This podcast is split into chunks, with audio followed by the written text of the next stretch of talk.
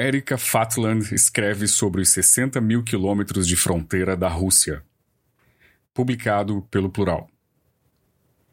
A antropóloga Erika Fatland percorreu os 60.932 quilômetros de fronteira da Rússia, o maior país do mundo, e falou sobre a experiência no livro A Fronteira, uma viagem em torno da Rússia, a ser lançado pela editora AINE no dia 23 de fevereiro.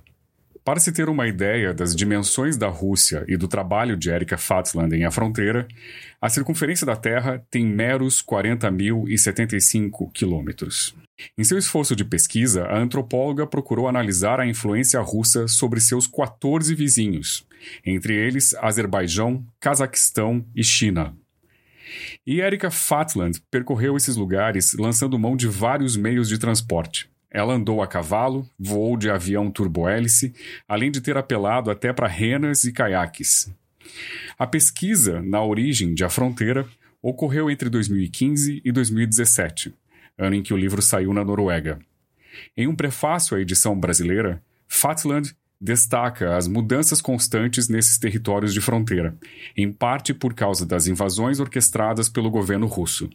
Por isso, a antropóloga trata o livro como um instantâneo da fronteira da Rússia no período abordado pela autora.